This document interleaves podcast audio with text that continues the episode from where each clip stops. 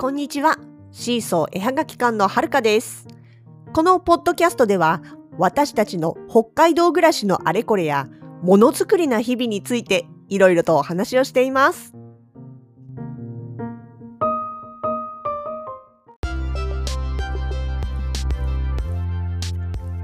2021年5月28日、東急百貨店さんクリエイターズマルシェの2日目、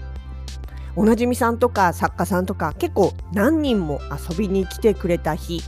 だったそうです。えーこの日もですね、店頭の方にはほのかし一人でいてもらったので、私はもうあの、聞いた話でしかないんですけれども、あでもね、本当にあの、土日がね、どうしてあの、お店さんの方が休業だから、ちょっと、本当だったら土日に来たかったんだけれども、まあちょっとダメなんで、通院のついでにちょっと寄ってみましたよとか、あとは、まあ今日ならね、街に用事があるからちょっと立ち寄れると思ったとか、あとはなんか期間中都合つけられそうなのはここだけなんでとかって皆さんおっしゃってくれたようなんですけれども、まあね、とにかくなんかこう覚えていて、あの、スケジュールをチェックしてくれて、で予定を入れてって、それってね、結構やっぱり手間もかかるし、もちろん足を運ぶのに時間もかかるしっていうことで、そのために時間作ってくれるっていうところをなんか思っただけですごい嬉しいですよね。本当に。あの、来てくださった皆さんありがとうございます。ほのかさんもあのね、まあどうしてもほら、このご時世なのでね、お店の方も通常の時ほどのお客さんはもちろんなかなかいらっしゃらないわけですからね、それでちょっと寂しく思ってるところに、そうやってあの顔を見知りの方だとかね、作家さんだとか、あのお客さん来てくださると、まあそれだけで本当嬉しいわけですよ。そうでね、あのなんかね、昨日はね、どうやら猿人気だったらしいです。猿。猿の写真。うちもね、結構猿物はまあ、いくつか、そんなたくさんではないけれども、何種類かあって、でね、その中でやっぱりね、注目度が高いのは、温泉猿と猿玉っていう写真なんです。まあ、それはね、私たちが通称でそうやって呼んでるだけなんですね。でね、温泉猿は、まあ、その名の通りです。あの、ほら、あるじゃないですか。温泉あの猿たちの猿山のところに温泉が作ってあって猿たちがそこに使ってるっていうねあの完全な100%のその山の中の自然に湧き出る温泉のところにいるっていうそういうものではないんですけれどもねちゃんとそういう場所として作ってあるところでえっ、とねポストカードで出してるのはそこのなんだろう温泉の縁っていうのかな桶桶？湯船か。湯船の縁のところにねなんか気持ちよさそうな顔した猿たちが4匹か5匹ぐらいずらっとこう肩を並べてほんとびっちり並んでね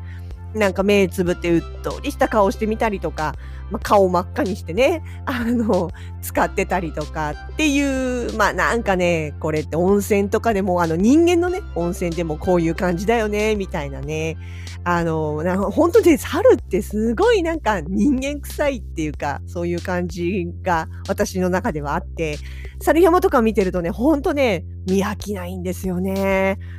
あいるいるああいうおじさん絶対いるよねとか なんかああいう人っている知り合いにいるとかねその仕草だったりとか動きだったりとか、まあ、もちろん顔つきとかねやることとかなんかこういちいち人っぽいっていうかねあのなんかね面白いんですよね。まあそんな温泉の風景もやっぱり わかるわかるなんかこれそう気持ちよさそうだよねいや気持ちいいよね温泉ねみたいなのがすごいわかる感じで、まあそんなところを切り取った一枚なんですね。結構地味に人気あって、まあただね、ちょっとあの雰囲気が冬なんでね、冬のイベントとかには表に出すけれども、それ以外の季節は割とこうバラカゴってね、あの1枚ずつ入ってるカゴがイベントの時は置いてるんで、そこの中に入ってることも多いです。あちなみに今回の東急さんはさすがにちょっとバラカゴってなんとなくイメージ的に合わないなと思ったので作ってません。なので、えー、と表にずらっと並んでるものの他の、在庫はないというか、うん、状態ですね。そうあとねもう一つうちで人気ある猿の写真は猿玉って呼んでるやつ。それはえっ、とね小猿なんですよ。ちっちゃい赤ちゃん猿。赤ちゃん猿だよねあれ多分。があの冬のね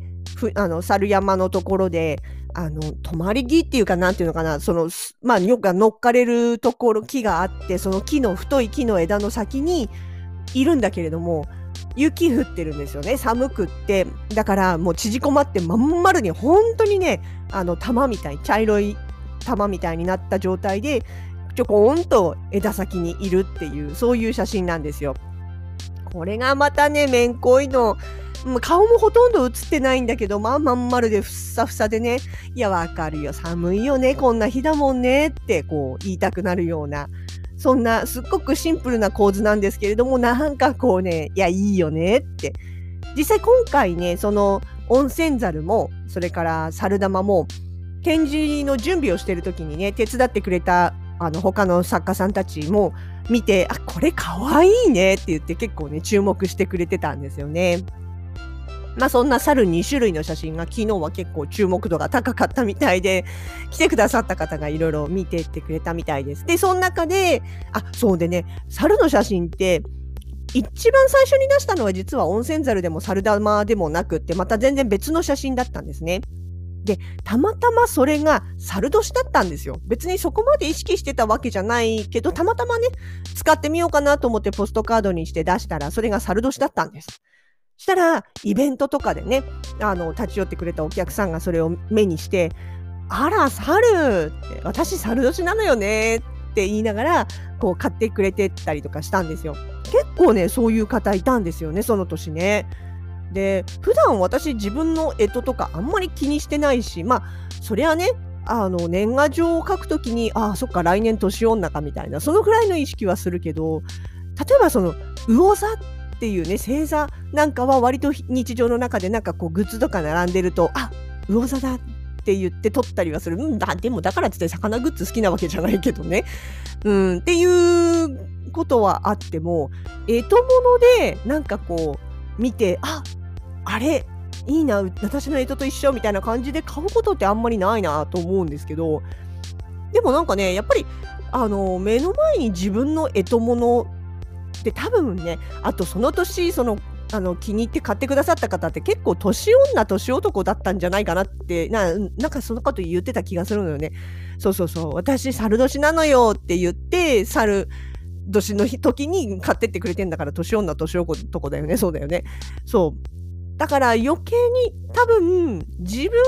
が年男年女の年じゃなかったらそんなにもしかしたら猿物も手にしなかったかもしれないたまたまその年が猿年だったから余計にそう思ったのかなとは思いますけど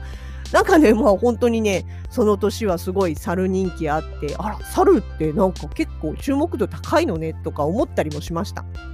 まあ、干支だからかもね、とは、干支だからね、とは思いながらも、まあまあ、でもね、見事でしたよ。鳥年に変わった途端に、猿あっという間に人気なくなっちゃったの。面白いもんですよね。いや、でもまあ、今でもね、もちろんポツポツとあの買っててくれる方いるんですけど、あの時のなんかこう、プチサルブームは何だったんだっていうぐらいに、次の年になったらね、パタッとこう、猿、猿っていう方が減ったのは、やっぱり干支効果だったんでしょうね。まあでもそれとは関係なく出たその猿玉とかあと温泉猿の写真については、まあ、ずっとそれの出した後からも根強い人気があってねうんあのー、今でも見かけるとあ可愛いって言ってくださる方が多い2枚ですね。で今回もその猿の写真を使ったアートフレームが欲しいっていうオーダーいただいたりとかあそうでねちなみにあのうちの作品群はみんな基本リクエスト可能です。オーダーっていうよりかリクエストですね。例えばその基本になる写真とかデータっていうのは全部自分たちで持ってるので、その組み合わせだけの問題なんですよね。なんで例えばその木枠付きのキャンバス、あの今ね、新しく出したアート、あとフォトアートパネルっていう名前で出してる真四角写真なんですけど、それなんかまあ、あのベースになるね、ポストカードの枚数に比べたら今出してる種類ってものすごい少ないんで、いや、そりゃそうですよ。ポストカードだったらね、写真のものだけでも500種類とかいっぱいあるわけですから。なま、あのフォトアートパネルは全然まだ枚数が少ないんでお気に入りのあのポストカードの写真がこの形になったらいいのになみたいなのは多分あったりすると思うんですよね。なんで、あの、それこそそのね、温泉猿の写真で作ってほしいとか、猿玉の写真でフォトアートパネル作ってほしいとかっていうようなねリクエストとか。あとはそのキャンバス地の布に印刷したコースター的なやつ。あれミニキャンバスフォトっていう名前なんですけど、まあ、それをあのポストカードにあるあの他の写真で作ってほしいとかね。そういうのリクエスト全然 OK なんです。他のアイテムもみんな同じで、例えばこのポストカードの写真であの形の作品が欲しいとかっていうのをね、あの言っていただければいつでも作ります。まあ、ちょっとね、工作機械とかの関係ですぐに作れるとか、ちょっと時間かかるよとかっていうのはもちろんお話しさせていただくとは思うんですけどね。まあ、そういうのもあります。そうでそのあたりはもう本当にあくまでリクエストなんで実際に出来上がった仕上がり見てもらってなんかあれ？私のイメージしてたのとちょっと違うわみたいなことがあればね別に無理して買わなくても OK なんですよ。なっていうのはだって私たちの写真と私たちのあの作ってる作品の形式形状なんで別にあのその方があいやちょっと違うなと思ったっていうことであれば普通に商品として出せばいいだけなのでねうちも別に特に本当に全く問題はないんですよね。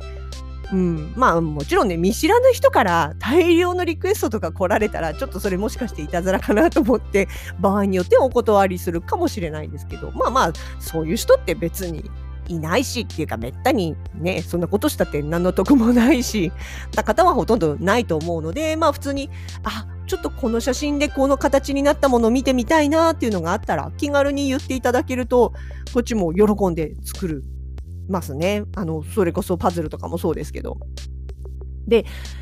オーダーっていうと、まあ、うちの場合ですよ。オーダーっていうと、どっちかっていうと、例えばその自分の描いたイラストでパズルを作ってほしいとか、そのさっき言った真四角のね、フォトアートパネルを作ってほしいとかね。